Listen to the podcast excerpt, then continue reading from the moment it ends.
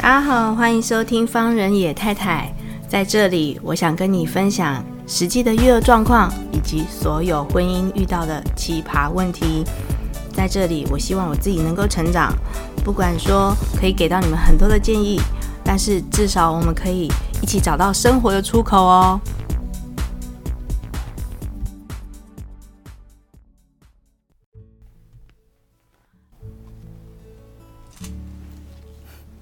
各位听众朋友，大家好，欢迎收听方人野太太。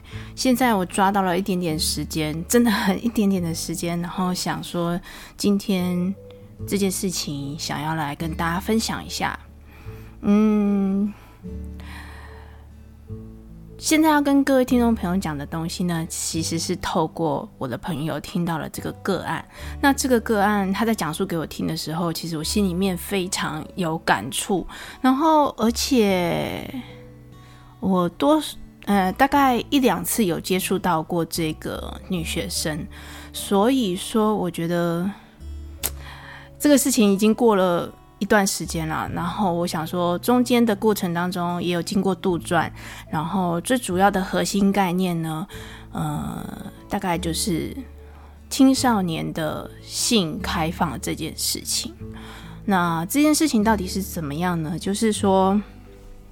呃，我这个朋友呢，他知道他的学生，呃，在呃那一天，反正某一天，就是帮这个这个这个学生是女学生，帮男同学打手枪，嗯，好，然后在下课的时候，然后四下无人，他觉他们觉得四下无人啊，就好死不死就被人家看到。那我这位朋友呢，他找到这个。女学生过来问的时候呢，嗯，我很讶异这个情况，就是因为这个女学生她在去年也发生过这样的情形，但是呢，她是用不同的方式，就是她呃，就发了自己的照片给亲朋好友，哎，没有朋，呃，没有没有亲戚，没有亲戚，就发给了朋友，那。当然，我们身为长辈的，就会觉得这件事情怎么这么匪夷所思，而且他，嗯，在问话的过程当中，当然我们因为未成年嘛，所以就是呃家人啊、亲戚啊，还有呃长辈啊，还有那个老师们呢，都会问他说，到底这个是怎么回事，就对了。嗯、我记得这个女孩子回答说，长辈的问题都是她觉得这个身体是她的。而且她觉得没有犯，没有没有做什么事情啊。她觉得，比如说像那一天她帮他的同学打手枪这件事情，他觉得是一种帮忙。他觉得是一种帮忙。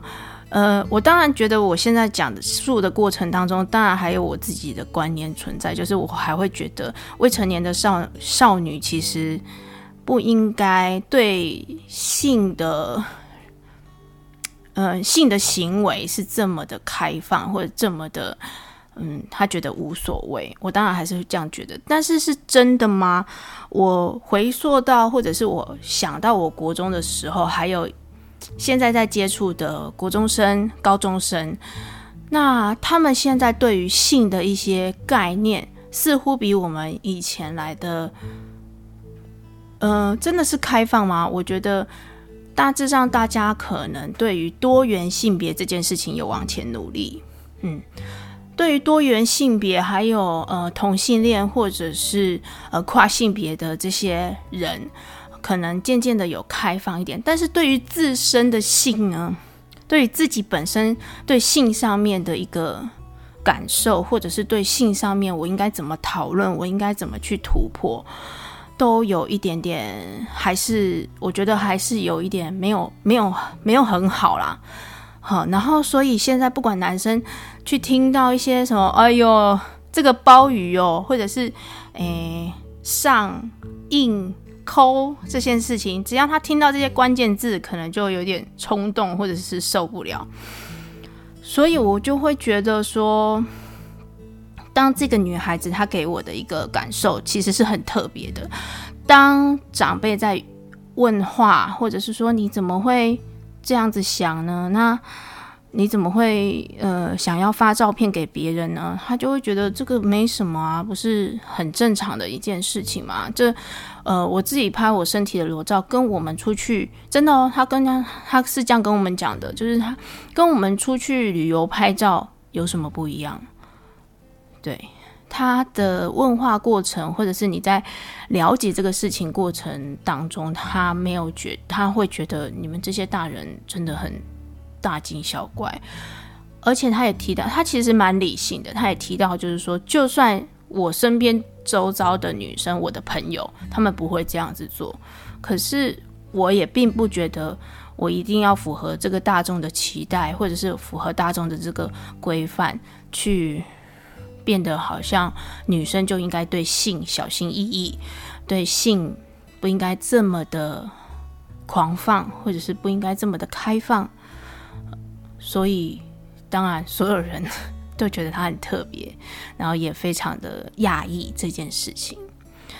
嗯，在未成年的呃性开放或性自主上面呢，我们可能没有办法让孩子就是真的在青少年的时期所谓的性自主。可是真实的在这一段青少年的过程当中，就是你在转换变成大人的过程当中，有没有对性的渴望，其实是远远超过于成人的。我觉得。如果以这个概念去想的话，其实是有。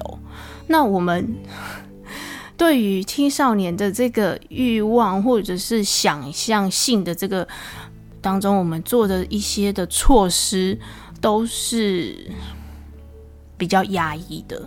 然后我们所谓的疏导，真的是疏导吗？抒抒发他的这些欲望吗？或者是？我们都是想办法把这些东西导到别的地方。我们最终都是希望这些孩子不要成为所谓的小爸爸或者是小妈妈。这对于他们来讲，可能是没有办法负担的一个结果。但是，对这件事情真的是好的吗？所以，这个女孩子就让我想到，就是说，呃，我们现在在对孩子的，嗯、呃。多元性别或者是性的这一块，我们在多元性别做到了，我们在跨领域呃跨性别的这边做到了，跟孩子讲，我们应该要包容，我们应该要尊重。可是最原始的那个欲望的东西呢？我我不知道，我我觉得很难，大人去真的正式的去看到，啊，原来孩子也是有欲望的。那我们到底应该怎么办？也许过了十八岁，我们真的能够去好好的，呃，不管用什么样的方法，也许你就真的是可以达到第四类，然后那个才是真正的疏通吗？抒发吗？我不知道。我觉得这个还有待我们真的很，嗯、很长的一段时间去，呃，做磨合吧。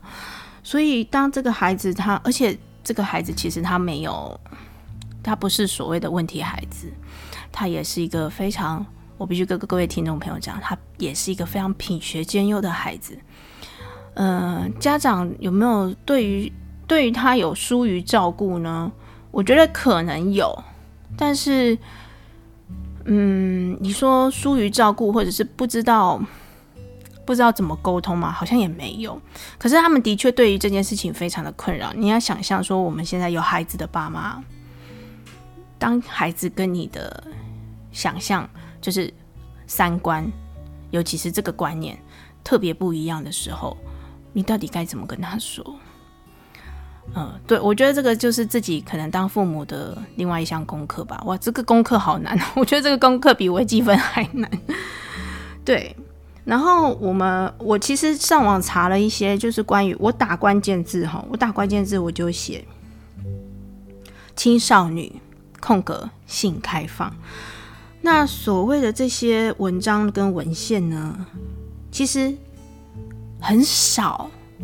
你看到的一些文章跟文献呢，大概都是隔几年，比如两三年才出现了一篇，呃，真正在探讨青少年的呃性自主或性开放的这件事情，或者是我们应该要怎么样去教导性对于青少年教导性这件事情。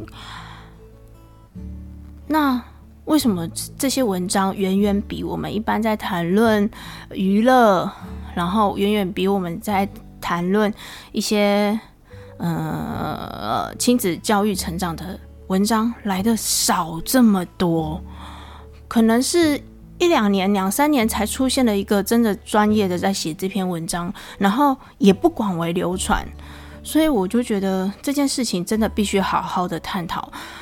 嗯，在早些年啊，就是大概我我在我在两三年前，就是可能在跟学生开设新媒体课的课程的时候呢，当然他们免不了必要是需要用到手机的。那有一个我印象非常深刻，就是这个是男生，然后呢，他在拍摄的过程当中呢，他可能要让我检查说，呃，就是他要让我看一下说，哦，他他们拍的状况。好不好？哦，这个镜头好不好呢？当然，我们就点到相簿里面去嘛。相簿里面我，我我没有真的，我没有刻意的去看他，是他自己点开的哦。那点开的时候呢，你就发现有很多裸照，那那些裸照是他自己。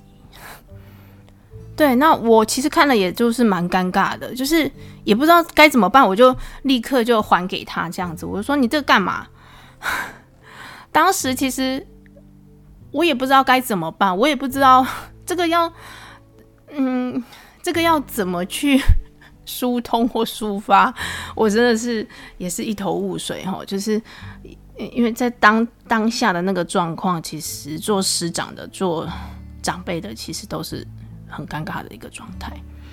嗯，那最近的这个比较新的一个文章呢，是在。呃，教育文化当中呢，立心想想，然后这个标题呢是“男孩聊性是阳刚，女孩聊性是放荡”。呃，这立心基金会在国中校园的性别观察，我觉得这篇文章，呃，如果说家里面是有小孩子的爸妈的话，可以稍微去看一下，因为我们免不了对于孩子，我们真的是要做到性教育的这一块。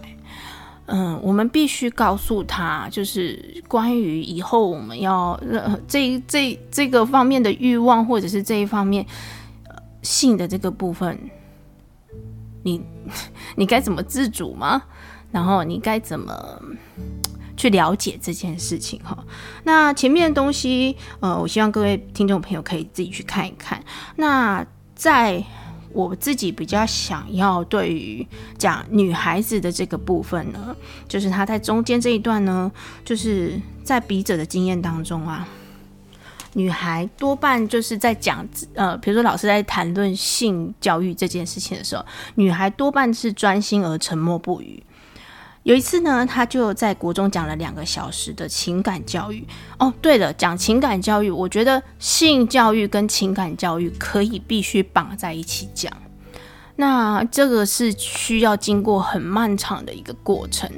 嗯、呃，我甚至认为他必须放在一个真的开设一个很很专门的课程，而不是放在健康教育的某一块里面。我们现在社会当中越来越知道，说我们现在的受的教育，我们是需要不断的再去进步，不不断的去改进，甚至像我们现在的教育制度里面，其实是没有对孩子做，没有孩没有教育孩子怎么投资这件事情，对金钱上面的概念，其实我们是一无所知。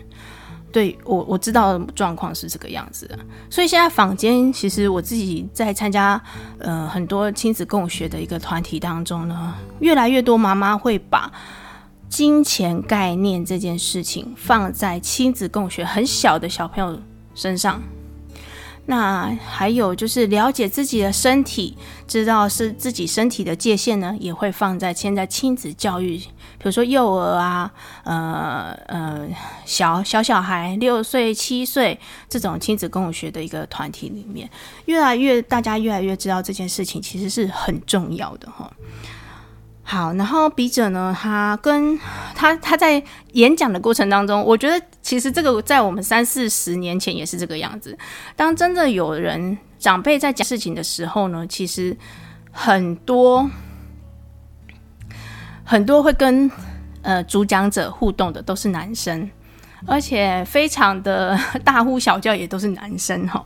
好，然后呢，笔者就说，呃，想要问女生啊，是不是男生成天都是想说爱爱爱啊，做那个做那个啊，然后啪啪啪都挂在嘴上，然后课堂上呢就传来男生的偷笑，还有窃窃私语。然后呢，笔者就接着问，但是女生如果这样讲的话，整天都讲啪啪啪做那个做那个，我们会说她是什么？然后教室瞬间安静了下来。过一会呢，有一个女孩小声的，有一个女孩小声的说：“破吧。”说完之后呢，她就捂到自己的尾嘴巴。果然，女生知道会怎样被骂，你知道吗？好，毕竟很多女孩子就是这样子被羞辱的。诶。男生好像不会去用到，如果是男生啊，男生好像不会去用到这么难听的字眼，或者是这么难听的话，或者是被骂，应该是没有。好，好，女孩呢，对于性还有亲密关系的议题呢，大多都是集体沉默。大环境呢，相对不鼓励女孩子、女性主动表现，以及不能主动公开的提到性的放呃荡妇羞辱文化是极有关联的，我觉得现在还是这个样子，就是我们现在不管看到很多的娱乐媒体，还是就是以前长辈所说的哦，电视上演的，大致上还是这样子的文化，嗯，少部分已经开启了有说哦。嗯，我们女生一定是这个样子吗？就好比我现在在谈论这件事情的时候，其实也是一种开放。我想要让各位听众朋友去想一想，就是我们在青少年的这段期间，教育呃，对于性教育这件事情，我们真的都做对了吗？我们真的？知道要怎么做吗？这个方向是对的吗？我觉得还是需要商榷的哈。嗯，当然啦，这个整个社会的氛围都是对女孩比较极为严苛，或者是极为束缚，所以他们是没有办法公开谈论性或者亲密关系。嗯，所以女生对于性行为啊、性欲啊、穿着啊。他的行为啊、谈吐啊，如果不太符合那个期待的话，都会被人家讲说是，哎，啊、很放荡。就刚刚我讲的，就是很放荡，或者是很哎，你怎么这样？我记得其实我很年轻的时候，当然是超过十八岁，就很年轻的时候，其实非常非常特别喜欢讲那个黄色笑话。但是那个时候，我觉得讲那个东西比较好笑、幽默，比较有趣，好，比一般的笑话来容易使别人开心。对于我来讲，最终的目的是使别人开心。所以，真的，我我我是这样子的人吗？好像也不是。好，就是之前我们在谈论这件，呃，在前面几集的 podcast，我们不是有跟打勾在谈论到，呃，AV 帝王的这个影集吗？嗯、那个时候我就会觉得，嘿，在那个文化里面，在那个公司里面，那些女孩对于自己的性自主，呃，我我想要怎么样？我我讲露骨一点，我想要怎么什么姿势？我想要是什么样完成这件事情的那个主导权都比较多，嗯，然后而且他也可以在这个，你看哦，很吊诡哦，就是这个行为呢，只有那个行业的女生，就是我们在看那个影集的时候，只有那个行业的女生。他完成这件事情的时候是具有自信的，可是对于一般人来说，完成这件事情，或者是他觉得这个感受不好，呃，也没有感受到非常好的时候，女生多半是羞愧的，或者是女女生多，我不要说羞愧啦，就是很像，就会有那个害羞的感觉，或者是想要躲起来的感觉。嗯，所以我觉得差别很大，就是你，我们什么时候才能够不要说很符合那个期待，就是好像做完那件事情之后就可以很自信吗？这个我觉得东西，这个这个议题太大，我们可以再过几年。或者是有没有更正当的时候呢？好好的去突破这件事情。我希望，我当然希望，就是呃，在国中时期或者是高中时期，每一个女孩、每一个男孩，对于这件事情都可以有很正确的观念，然后可以有。不要觉得自己好像讲到这件事情就非常的羞耻啊、害怕啊、不敢说啊。女生只是听啊，然后真的自己的欲望在哪里呢？想要做什么呢？在这个社会规范之下不能做的时候，我可以做什么？我觉得这个是很多父母还有很多师长必须想一想。我偷了一点空录了这一集，希望各位听众朋友不要觉得好像太快或者是怎么样。那我们今天就先到这边喽，谢谢啦，拜拜。